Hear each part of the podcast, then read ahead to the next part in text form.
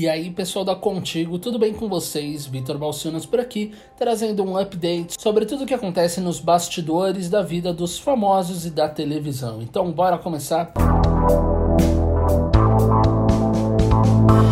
Latino é processado por hospital particular por calote, segundo o portal.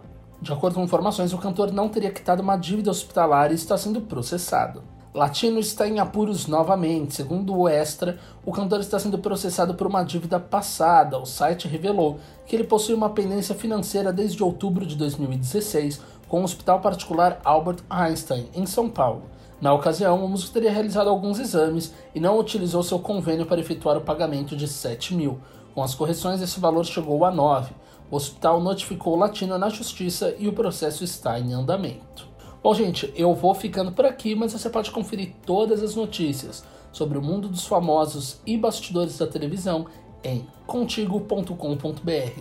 Lá você fica sabendo tudo o que está acontecendo. Não vai ficar de fora dessa, né? Um beijo e até a próxima!